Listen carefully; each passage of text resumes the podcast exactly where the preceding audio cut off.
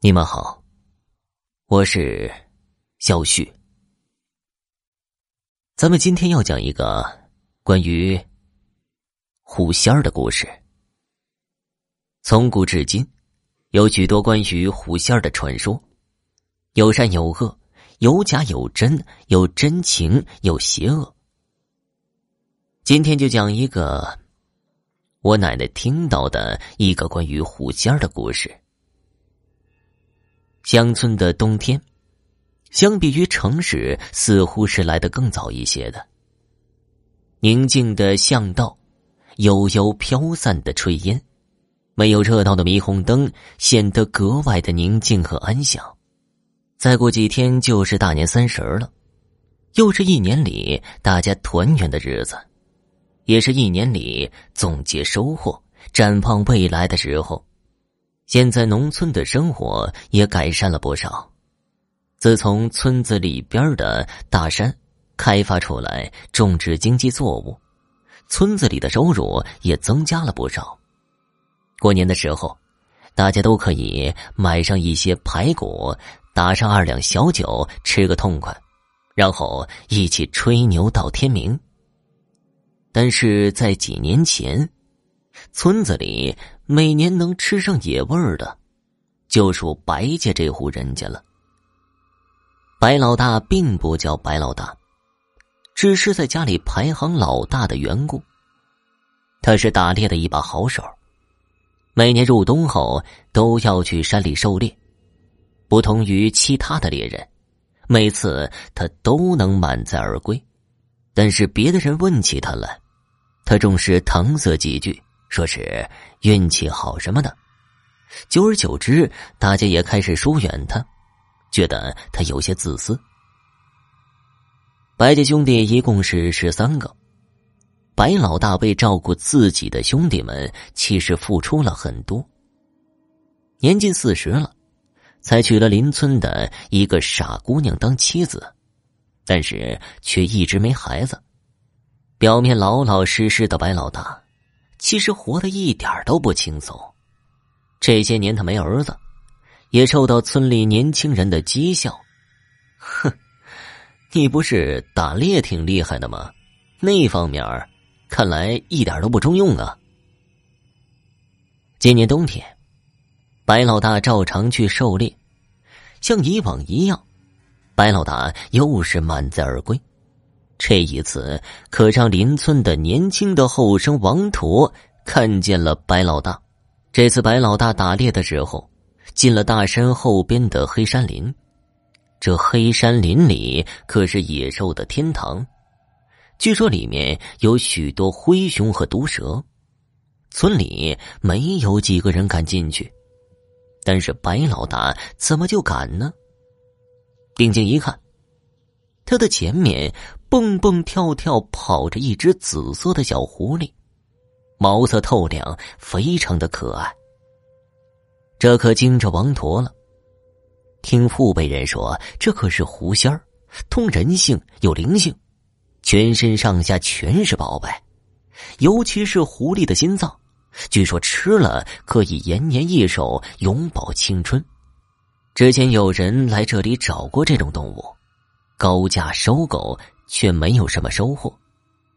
也有一说，说一旦这狐狸成年，就会幻化成仙，到时候凡人是不可能将它抓住的。据说，在由幼狐成长为成年狐仙这段时间里，他需要一种天地纯净的灵气来帮助自己迅速的成长。但是，由于没有人真的见过。也不知道是什么神奇的灵物，不过这可不得了啊！这白老大守着这么一个大宝贝，却自己独享。如果能把这只紫狐狸抓了，那自己下半辈子估计就不用愁了。所以王图一算计，就把这件事情告诉了自己的死党阿黄。两个人打算就在黑山林的出口处埋伏，等白老大出来的时候，就顺势抓住那只紫色的狐狸，趁着他还没幻化成仙，拿去换钱，到时候自己可就大发了。说干就干，他们两个人各自拿了网兜、拿工具，就在出口等着。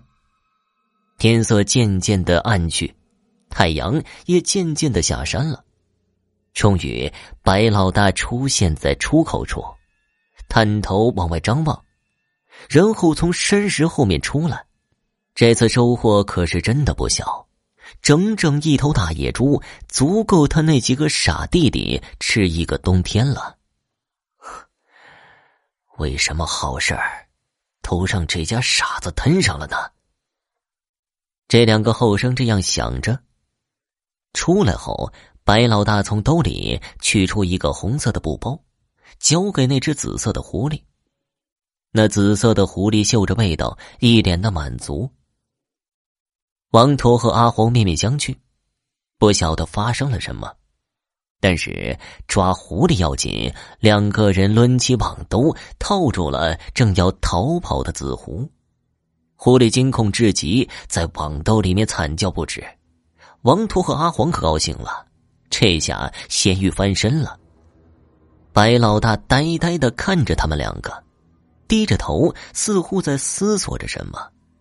突然，狐狸刚才嘴里叼着的布包掉了下来。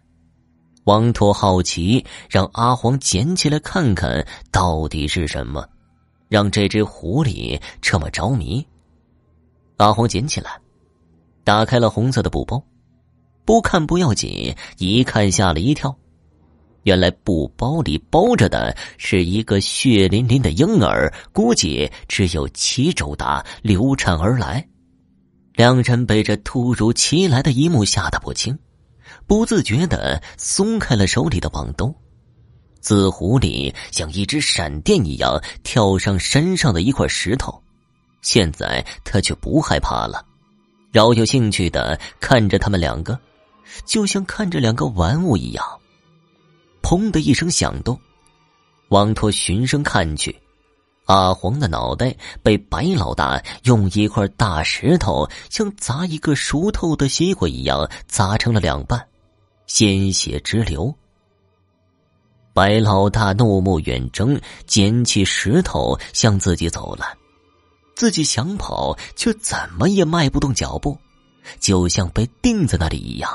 眼睁睁的看着自己的脑浆流出来，眼前一片比黑夜还黑的黑色。后来，村民在山沟里发现了这两个后生的尸体，感觉像是去山上失足掉下山崖而死的，就被人埋葬了。人们永远不知道那天晚上究竟发生了什么，只知道白老大每年都去山上打猎。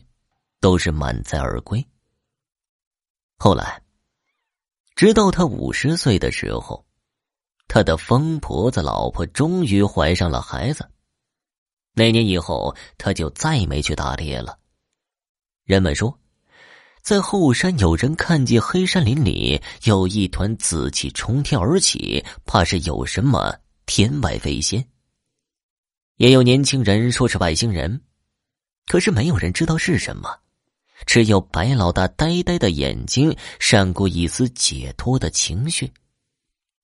山村里的炊烟升起，悠悠而去，就像那些被埋藏的秘密。好了，听众朋友，今天的故事就讲完了，感谢收听。